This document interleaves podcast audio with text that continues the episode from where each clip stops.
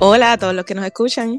Y bienvenidos a este podcast de Hablando Claro de Grad School. Yo soy Mari, mejor conocida como Queen Mary Anatomy en mis videos de YouTube. Y yo soy Caro, neurocientífica y médico, parece que ya. Sí. Se acabó cuarto año. che, que es muy temprano para ayudarme. Yo es muy temprano para ayudarme una, una cervecita a tu nombre, pero. Necesitábamos una champancita. Una champancita para celebrar. A la tarde, dale, dale.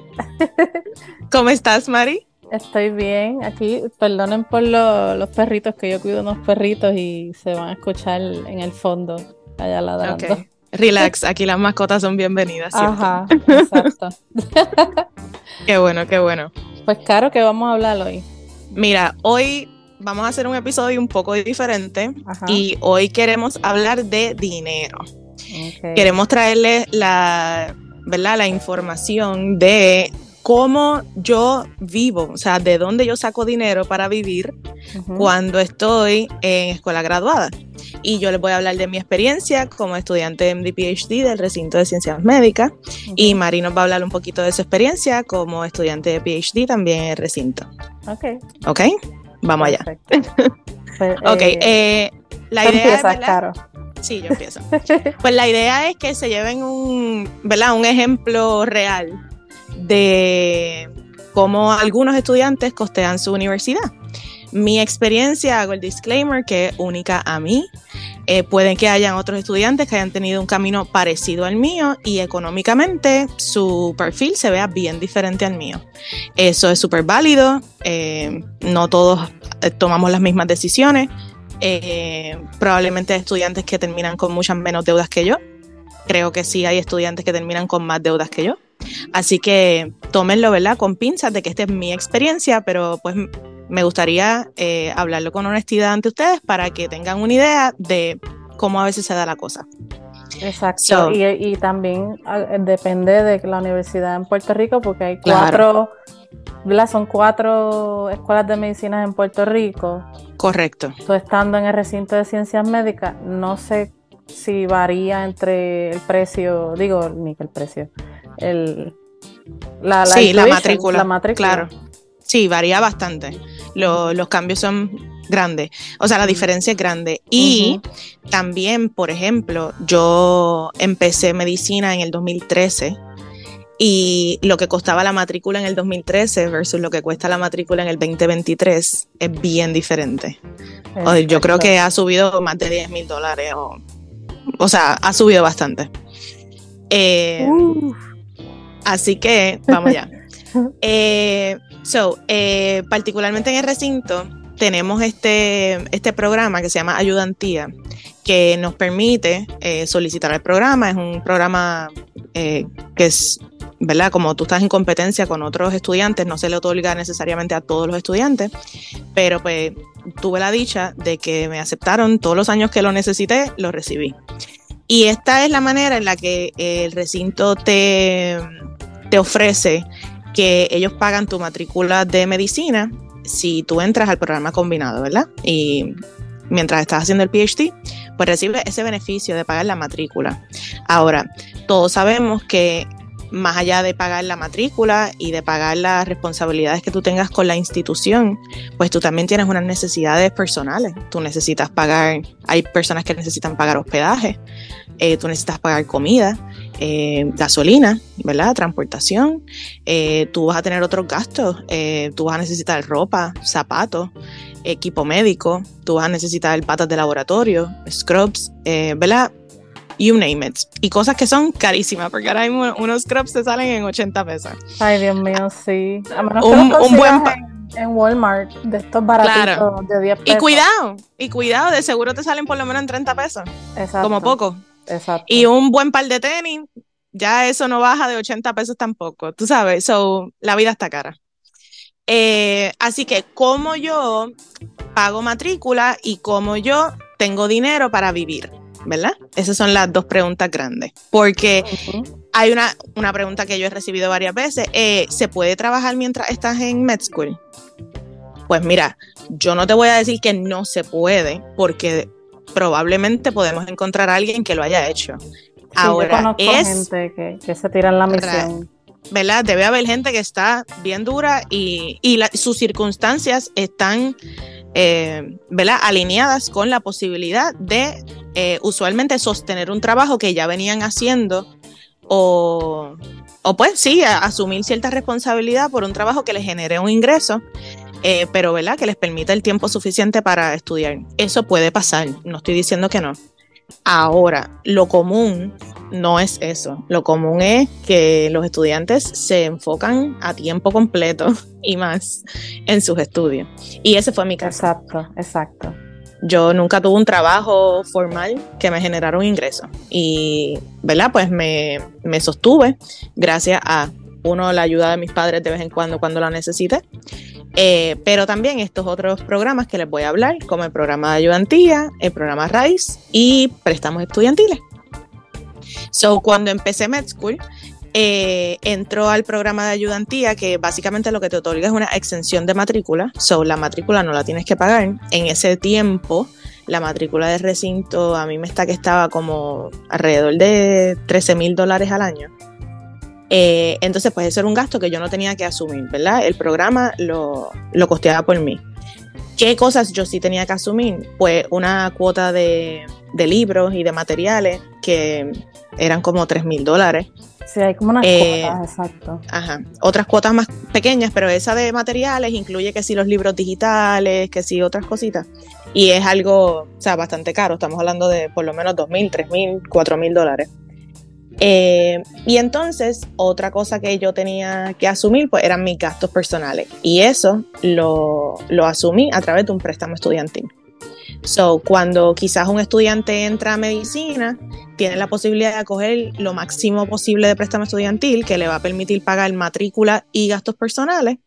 Pues en mi caso, yo nada más tenía que coger el préstamo para mis gastos personales, ¿verdad? Y en ese primer año, pues digamos que yo pedí como unos 12 mil a 14 mil dólares en préstamo estudiantil para poder costear el, el año completo de mis gastos personales. Eh, ayudantía te da como que un chequecito por el lado, una ayudita, pero realmente no es dinero con el que tú puedes subsistir, en, mi opinión. ¿Cuánto, ¿Cuánto a ti te daban? Porque yo recuerdo, a mí me daban creo que mil dólares ah, mensuales por ser... Pues eso varió, eso varió mucho a través de los años. Oh, el primer año eh, no llegaba a mil, después eh, uno que otro mes, ellos reajustan los los presupuestos que tienen y uno que otro mes te ofrecen un poquito más. Eh, pero lo más que llegué a recibir en algún momento fue mil dólares mensuales y eso sí es, tremenda ayuda, eso sí. Ahora, tuve momentos en los que mensualmente me daban 400 dólares o una cosa así. y pues ya eso es como que no ayuda, pero no te vas a poder sostener con 400 dólares mensuales. Al mes, ¿no? Claro. Y en Puerto Rico menos. Claro, no, necesitas, necesitas ayuda. Y para ese tiempo yo vivía en casa de mi mamá, so yo no tenía que asumir ningún gasto de hospedaje, ni, ni ¿verdad? esas cosas cotidianas que uno gasta muchísimo también, en que si la compra, que si cualquier cosita que necesites para el hogar, para la limpieza del hogar, tú sabes, todos esos son gastos que por lo menos en ese momento yo no tenía que asumir. Así que con ese dinerito que pedí de préstamo estudiantil, me vino bien. Segundo año de medicina, pues básicamente lo mismo. Préstamo estudiantil para mis gastos personales y la matrícula eh, mediante la exención de matrícula que me otorgaba el programa de ayudantía. Luego entonces cuando brinco a la parte del PhD, ahí la dinámica es bien diferente. Y ahí Maribel se va, se va a relacionar con mi historia, porque ahí ya tú no necesitas eh, coger préstamo estudiantil para sostener eh, tus gastos, para poder costear tus gastos personales, pero entonces tienes la posibilidad de entrar a diferentes programas. Eh, y en nuestro caso, entiendo que las dos estuvimos en el mismo programa, eh, un training grant de NIH, creo, ¿verdad? Sí. Disculpen el ruido afuera. Sí. Por eso estoy apagando un poco la cámara de vez en cuando, porque estoy regañando a los perros que están haciendo cosas que no. Estamos en vivo, estamos en vivo. Ah, estamos aquí, ajá. Ok. Eh, pues tuvimos la oportunidad de entrar al programa RAICE, eh, que el programa RAICE también ha cambiado con los años. Creo que ahora también los requerimientos para que te acepten son diferentes. En nuestro caso, era un programa diseñado más para los estudiantes más seniors y creo que ahora ha, tenido una reestructuración y, se van a favorecer a los estudiantes que estén empezando. Eh, pero pues esos detalles siempre tienen que, que ustedes buscar esa información con sus respectivos programas. Preguntar, sí. Sí, pero en nuestro caso, pues era un programa eh, que básicamente es el más que fondos que otorgaba, ¿verdad? Si no me equivoco. Era como que nuestra mejor opción, ¿verdad? De verdad que sí. ese programa fue, yo no sé cuánto a ti te daban, pero el estipendio cuando yo estaba era 1.700 dólares al mes. Nosotros llegamos hasta las 1800 en algún momento. Ajá, y... como algo así, exacto, como una cosa así. Y yo recuerdo que, para ese entonces, cuando yo estaba en la universidad, yo tenía una amiga que ya ella era maestra, ella había hecho un bachillerato para ser maestra. Y estábamos hablando de eso y ella me dice, wow, te hacen más dinero que yo. Mm. Y yo, sí, era... Dios mío, me, me, me sentí bien mal como que, porque eh, es un buen estipendio. Sí, pero definitivo. Tienes que, pero tienes que aplicar y son unos... Eh, tienes que tener una, un cierto GP, GPA. Mira, yo iba a decir GPS. GPA. sí, eh, es competitivo. Eh, yo, de hecho, eh, hubo un año de los seis años que yo estuve en mi programa de PhD. hubo un año que yo solicité, así como bien, esto me lo van a renovar, el relax, y la carta viró para atrás con un lo lamentamos, pero en este momento no te podemos otorgar el fondo. Y yo, ¿qué? Porque es un programa competitivo, es un programa que tiene también su, su, propósito y es un programa que está diseñado particularmente para minorías, eh, ¿verdad? Para subsanar esa, esa disparidad en el acceso a fondos que tenemos muchos científicos hispanos y que venimos de, de comunidades minoritarias eh, dentro de la ciencia.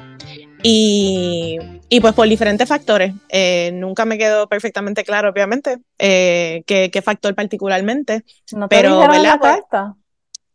Eh, la carta no especificaba. no, creo que no. no. Nunca me, nunca me quedé con la como con una contestación clara de por qué no, pero pues también es un proceso de, reflexión uno mismo, de decir, mira, sí hay oportunidad obviamente en mi, en mi perfil de mejorar algunas cosas, de trabajar más duro en algunas áreas, de, ¿verdad? de mostrar un poco más de progreso en ciertas otras. So, fue, fue como un jamaquioncito ahí de, oh. Y entonces, ¿qué hice ese año? Que fueron varios meses, porque después eventualmente abrieron otra convocatoria y, y, porque a medida que se van graduando los estudiantes, pues abren nuevas convocatorias, ellos tienen un máximo de estudiantes que pueden otorgarles fondos. Y a medida que se van graduando del programa, pues eh, van abriendo nuevas convocatorias y algunos meses más tarde eh, ya pude volver a entrar al programa. Pero oh, esos meses que no tuve el estipendio, lo que hice entonces fue entrar nuevamente al programa de ayudantía. Eh, recibir el beneficio de la exención de matrícula, que eso subsanaba ¿verdad? algunos de mis gastos. Y entonces para, para mi dinero personal, ahí eh, tomé un préstamo estudiantil, que eso es bien poco común en estudiantes de PhD. Hay estudiantes de PhD que toman préstamos en, ocasiones, pero no es lo común. Lo común es que tú puedas eh, completar tus estudios de PhD sin la necesidad de préstamos estudiantiles, utilizando diferentes programas que existen en la universidad, que vas a ir aplicando con él poco a poco, que algunos son más enfocados en los que están empezando, otros están más enfocados en los que están terminando. Eh, tú puedes obviamente conseguir tus fondos eh, que son únicos para ti mediante solicitando un grant que te lo otorguen a tu nombre. Eh, ¿verdad? Hay muchas estrategias para costear la parte de PhD y es, no es muy común que un estudiante de PhD tome préstamos estudiantil y no se recomienda. O sea, usted haga hasta casi lo imposible para conseguir fondos que no vengan de un préstamo estudiantil. Ahora, como mi situación era particular, ya yo tenía préstamos estudiantiles, ya yo sabía más o menos, yo decía, pues, ¿qué son nueve mil pesos más? Eh, bueno, tú sabes, uno pues le coge más confianza. ya uno dice, si ahí hay un montón, olvídate. Entonces, pues dentro de las opciones que tenía en ese momento, pensé que esa era la mejor opción para mí. Pero no les recomiendo a ningún estudiante de PhD que, que vea un préstamo estudiantil como la primera opción. Siempre van a haber buenas opciones alrededor. ¿Verdad, Mari? ¿Qué, ¿Qué tú opinas de eso? Sí, estoy de acuerdo. Yo sé que eh, estudiantes que están haciendo maestría en vez del doctorado, sé que la, la ayudantía es un poco menos y entonces ellos sí se ven obligados a, muchas veces a tomar un préstamo. Pero en el caso de hacer el PhD, pues sé, estoy de acuerdo contigo con lo que tú dices, Carolina, que eh, las opciones que te dan, por lo menos en el recinto de ciencias médicas, eh, de la ayudantía, pues es una muy buena opción para, para tú este, poder manejar ese, ese, ese tiempo. En mi caso, yo, yo no pude aplicar lo que tú dices de RISE, que ahora lo cambiaron, pero en mi caso, yo no pude aplicar a RISE hasta que yo estuve en casi ya en tercer año. Pero dos años no me, lo, no me lo daban por esa razón, porque no era era para los más seniors que los, más eh, freshmen. Eh, y también me pasó que al principio de esos dos años hubo uno de esos años que yo tuve una situación pues que el, mi GPA bajó por, debajo, por debajo de lo que se supone para que también te den la ayudantía. Y entonces ah. por poco pierdo la ayudantía. Se tuve que hacer eh, varias cosas para poder entonces eh, arreglar mi, mi, GPA y poder entonces volver a caer en la ayudantía. Eh, pero lo bueno de, por lo menos del departamento de nosotros, es que los profesores rápidos son bien proactivos. La doctora Sosa me ayudó muchísimo en esa situación de, ¿verdad? Para poder arreglar mi situación. Sí. Pero nada. Definitivo. Y eso, eso es bien difícil, ¿verdad? Como cuando uno no está ni siquiera claro de dónde va a venir mi cheque el, mes que viene.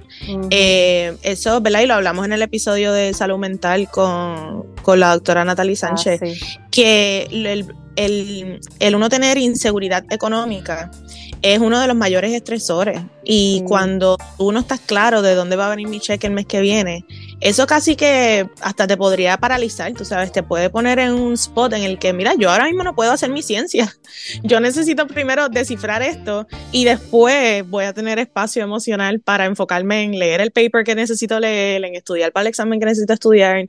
Porque, y verdad, por eso traemos el tema, porque es un, un factor bien importante para uno estar tranquilo y poder enfocarse en su estudio. Así que me imagino que fue difícil para ti. Para mí fue bien difícil cuando yo vi esa carta de Rice y dije, ¡Oh! me quedé fuera y ahora qué. Entonces, pues tocó eh, dos o tres días de uno dejar a un lado un poquito las responsabilidades académicas que podían, que, ¿verdad? Que yo podía dejar a un lado por algún día u otro y enfocar casi toda mi energía en qué voy a hacer económicamente, de dónde voy a sacar dinero, cuáles son mis opciones, qué responsabilidad conlleva cada opción, porque por ejemplo, cuando uno entra al programa de ayudantía, eso es un programa como de estudio y trabajo y vas a tener ciertas responsabilidades adicionales a las que ya tú tienes no es solamente que me, que me envíes un cheque todos los meses, es que sí, me vas a pagar, pero me vas a pagar porque, ah, pues porque vas a hacer horas de teacher assistant en el laboratorio.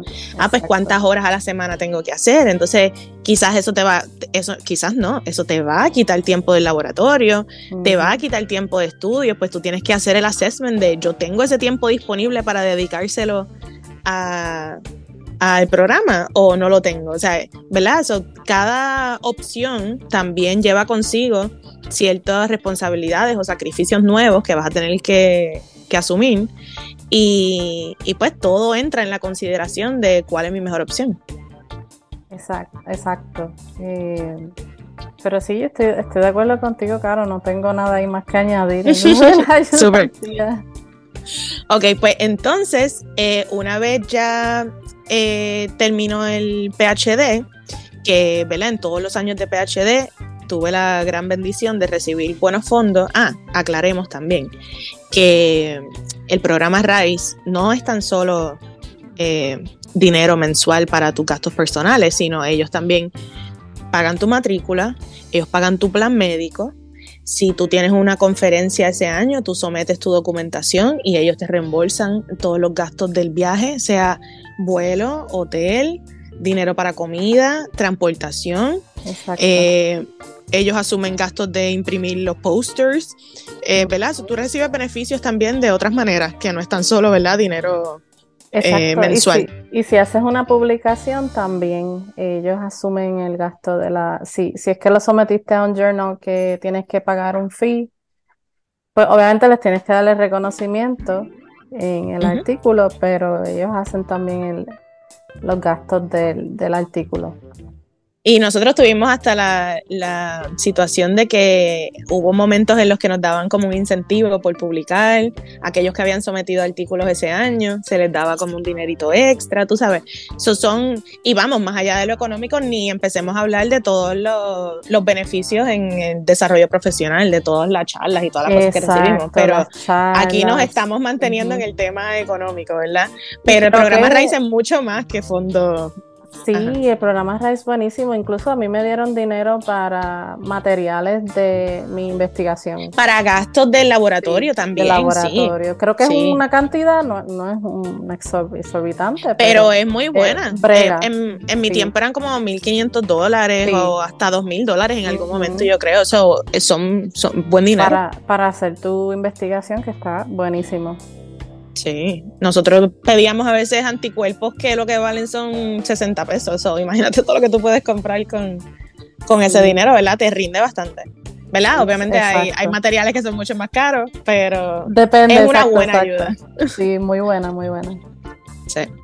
Ok, pues entonces, luego de, de, esos seis años en donde ya les conté que hubo un semestre, creo que fue más o menos, o un poquito más de un semestre, en el que pedí préstamo estudiantil, pues entonces termino esta parte del PhD y regreso a medicina de nuevo a la misma estrategia de primer y segundo año, en donde mediante el programa de ayudantía costeaba la matrícula con exención de matrícula y luego entonces mis gastos personales los costeaba con un préstamo estudiantil. ¿Qué pasa? Cuando regreso a medicina en el 2021, eh, la matrícula había cambiado un montón, así que ya lo que, por ejemplo, en primer y segundo año eran préstamos de 12 mil hasta 15 mil dólares, pues ahora eran 22, 23, 24 por ahí. Ay, Dios mío. Así que, ¿verdad? Y, no, y esto no, no tiene que ver con los costos de, de la matrícula, porque la matrícula se pagaba aparte. Esto es más bien el dinero que yo necesitaba para mí personalmente. esto más bien es un reflejo de del aumento en el costo de vida, ¿verdad? Y la inflación. que ahora hace falta más dinero para vivir, que es una realidad. Y entonces, pues en mi caso, eh, también yo tenía eh, en ese momento ya, pues que asumir costos de eh, hospedaje, de, ¿verdad? Ya mis gastos personales, yo yo, ¿verdad? Mi vida había cambiado mucho a través de esos años, así que ya no era tan fácil como, mami, estoy aquí en tu casa y tú haces la compra y yo me como tu comida. Eh, ¿verdad? Pues ya uno va asumiendo otra, otras responsabilidades en la vida. Eh, y entonces, pues ahí de mi dinero, pues no era tan solo dinero para comer y para gasolina, pero también pues para hospedaje, para la compra, para la los gastos del apartamento.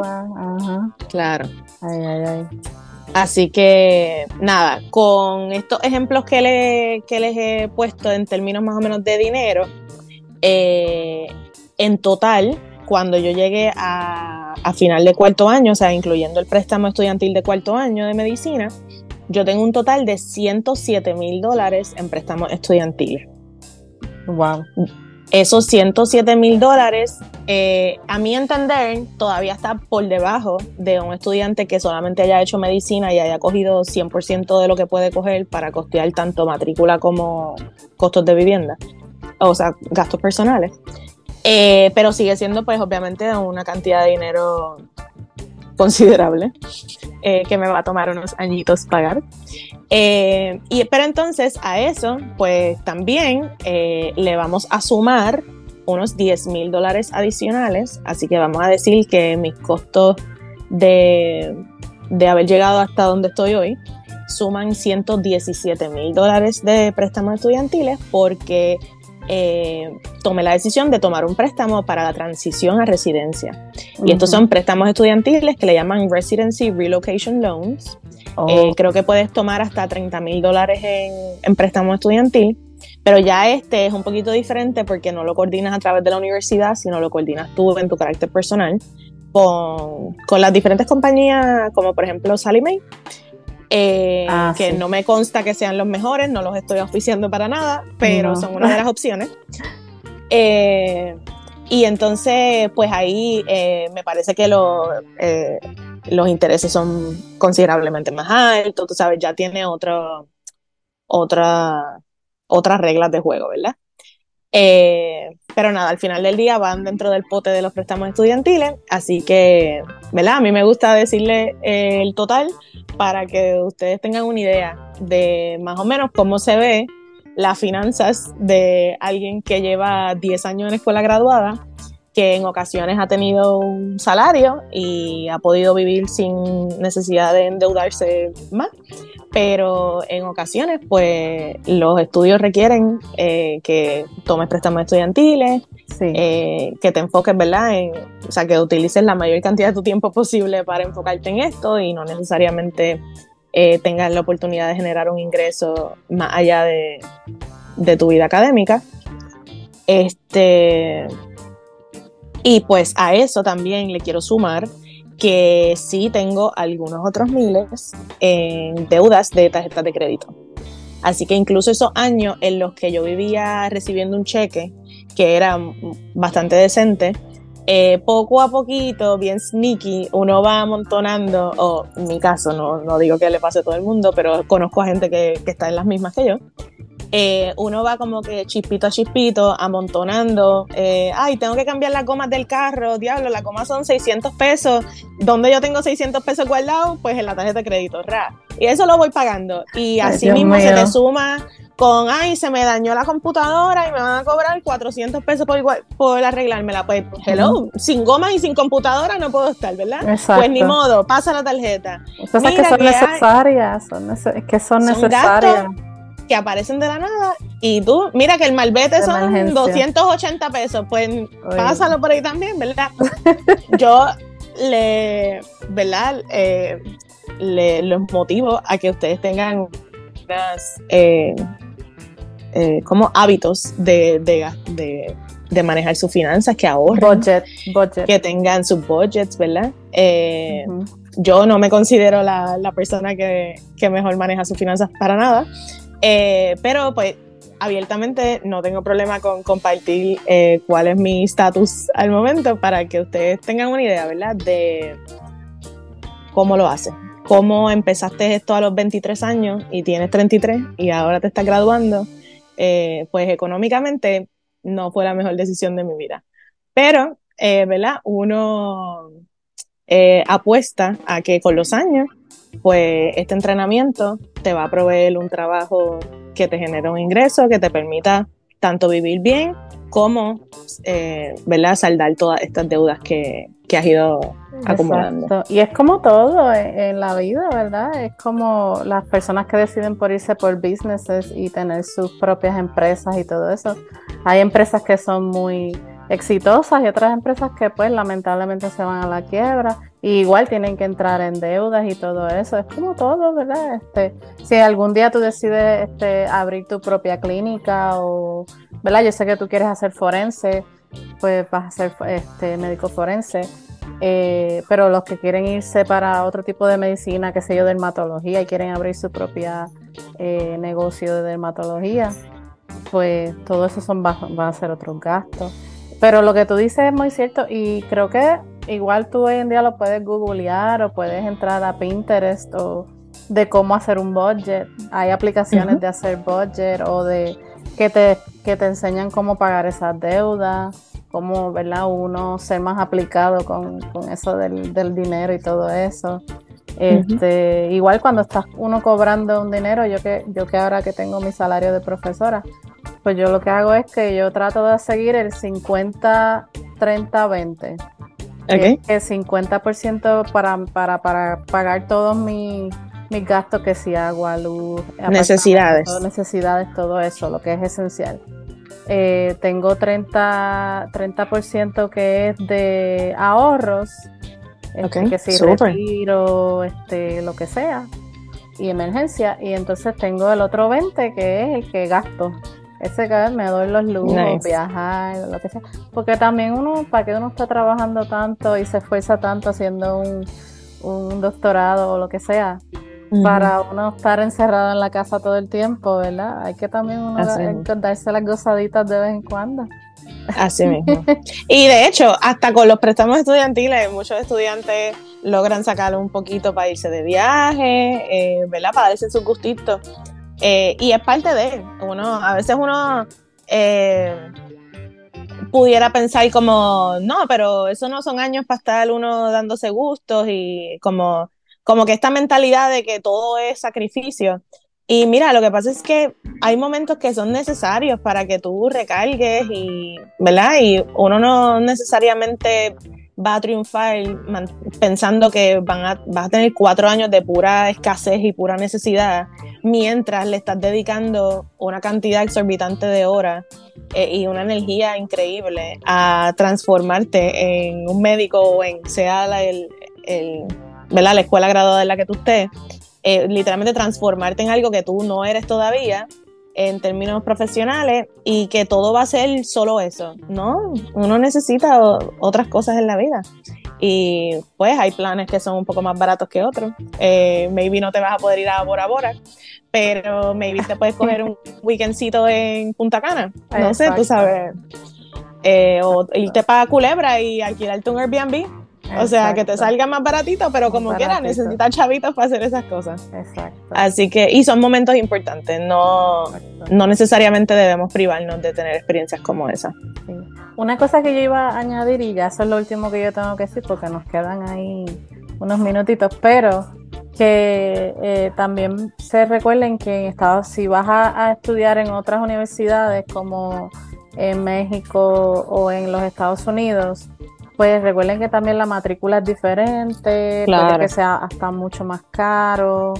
Eh, eso tienen que hacer la asignación de averiguar cuánto es eh, lo, que, lo que te va a salir el, el, el tuition, la matrícula de esas otras universidades, porque es diferente, eso varía. También varía el hecho de que te den o no te den ayudas económicas. Eh, todo eso varía. Y hay sede universidades que los PhD sí cuestan, sí tienen que pagar. Así que ya eso va a depender de dónde vayan. Pero por lo menos en Puerto Rico. ¿A qué te refieres con que sí cuestan? Porque para nosotros cuestan, lo que pasa es que los programas te lo pagan. Sí, exacto, pero lo que digo es que no que no le pagan, es lo que quiero decir, perdón. No, ah, no tienen las ayudantías que nosotros eh, tuvimos. Ok, ok, exacto. lo que me refiero. eso siempre hay que siempre hay que estar pendientes de dónde va a salir el dinero, ¿verdad? Eso es una pregunta súper justa para hacerse en el proceso de decidir a qué escuela quiero ir, qué programa quiero entrar, ¿verdad? Qué ayudas tengo disponibles, cuál es la probabilidad de que me den esas ayudas, porque tu institución puede tener 10 programas, 10 training grants súper maravillosos que ofrezcan un billete brutal, pero la probabilidad de entrar es bien baja, pues tienes que tenerlo en consideración de que tal vez tú vas a solicitar, pero nadie te, nadie te garantiza que te van a aceptar en el programa de la primera, ni que aunque entres el primer año vas a estar el segundo, el tercero, el cuarto. So, esas son preguntas que deberían estar haciéndose a medida que deciden a qué institución van a ir. Por lo menos en Puerto Rico, eh, ¿verdad? de conocimiento general que el recinto de ciencias médicas, por ser la única institución pública, básicamente, o sea, por ser parte de la Universidad de Puerto Rico, eh, pues es la más económica. Eh, no me consta cuán diferentes son las matrículas de las otras instituciones eh, que existen, pero, pero anyway, siendo el recinto la más económica, ya el total está bastante alto. Eh, y, ¿verdad? es normal que a muchas personas le dé miedo y que estén reacios a tomar préstamos estudiantiles. Yo he visto eso en muchas personas que, particularmente personas que que vienen de, mucha escasez y mucha pobreza, ¿verdad? Es bien intimidante tú pensar que vas a firmar un préstamo de 20 mil pesos por un año académico. Pues es bien intimidante uno eh, firmar un préstamo de 20 mil dólares o algo así eh, cuando nadie te garantiza que tú vas a llegar al final, que tú te vas a graduar, que tú después de esa graduación vas a encontrar un, trabajo con un salario, que, que o sea, eh, hay mucha incertidumbre. y es normal que, a uno le dé, le intimide, ¿verdad? Eh, asumir esa responsabilidad de tener un préstamo. Eh, ¿Verdad? Hay historias tristes de personas que empiezan con préstamos y no logran llegar al final por diferentes razones. Y luego tú tener que, ¿verdad? Que sanar esa deuda de algo que, no lograste completar, que, que no vas, o sea, que es bien difícil. Y eso es bien real, eh, son cosas que todo el mundo tiene que considerar en su carácter personal y, tomar la mejor decisión posible, ¿verdad? Para usted. No existe una sola estrategia. Yo he visto compañeros que tienen padres que tienen un capital económico que les permiten pagar de un solo paguito ahí, la matrícula completa. Y pues Dios los bendiga. Ese no fue mi caso. Eh, Ni el mío tampoco. ¿Verdad? Sí, sí tengo unos padres que te, sí, Sí, mis padres me han ayudado muchísimo, eh, pero más así en, como por ejemplo, el, ejemplo que les puse de hay que comprar gomas nuevas. Ah, pues quizás ahí, ¿verdad? Es una situación en la que mis papás ciertamente me dan una ayudita, pero, pero no pagan la matrícula completa. Pero, ¿verdad? Hay personas que sí tienen esa bendición, eh, que mira, personas que ellos mismos tienen unos ahorros por diferentes razones, que ellos mismos pueden costear sus estudios, es válido. Eh, pero también hay personas que tienen que coger el máximo posible de préstamos y cuidado y con todo eso les falta porque pues tienen que aportar al hogar, eh, tienen que ayudar a otras personas económicamente, eh, tal vez ya son padres, tienen responsabilidad de sus hijos, tú sabes, hay las circunstancias son infinitas y esto es una decisión bien personal. como decía Mari, también va a depender mucho de qué institución tú vayas.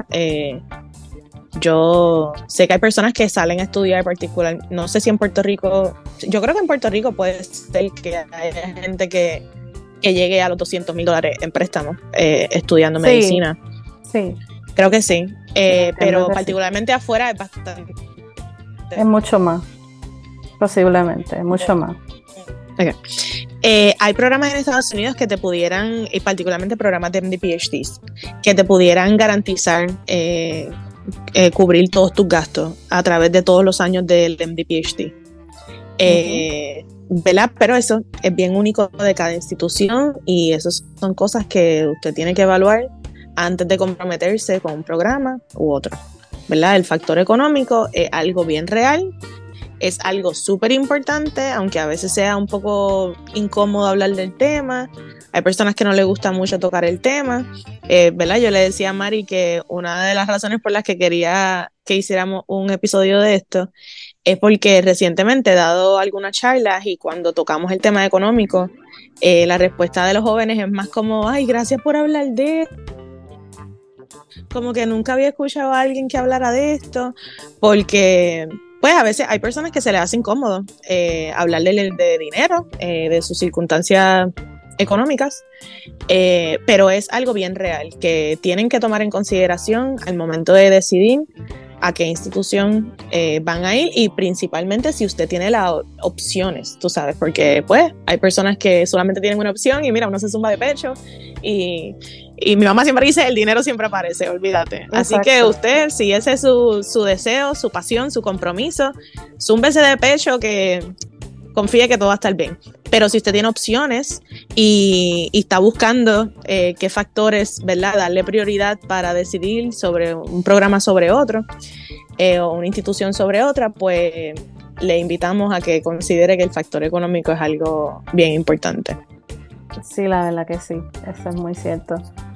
Este, bueno, pues con esto Cerramos. Yo, no tengo nada más que añadir, yo creo que lo cubrimos todo este, en, el término de, lo económico. Sí, si tienen alguna duda, preguntas o cosas específicas que les gustaría eh, que abundáramos más, pues nos dejan saber y nosotras les grabamos algo. Claro, este, no, nos pueden siempre, se pueden comunicar con nosotras a través de las redes sociales. Caro, ¿quieres decir tus redes sociales? Yes, en Twitter me pueden conseguir como Caro Maldonado 1 y en Instagram como Caro Maldonado 10. Y yo me pueden conseguir en Instagram como at Queen Mary Anatomy. Yay. Pues gracias, Mari. Gracias a ti, Cara. Hasta la próxima. Esto estuvo de lo más chévere. Hasta la próxima. Bye. Te veo. Bye.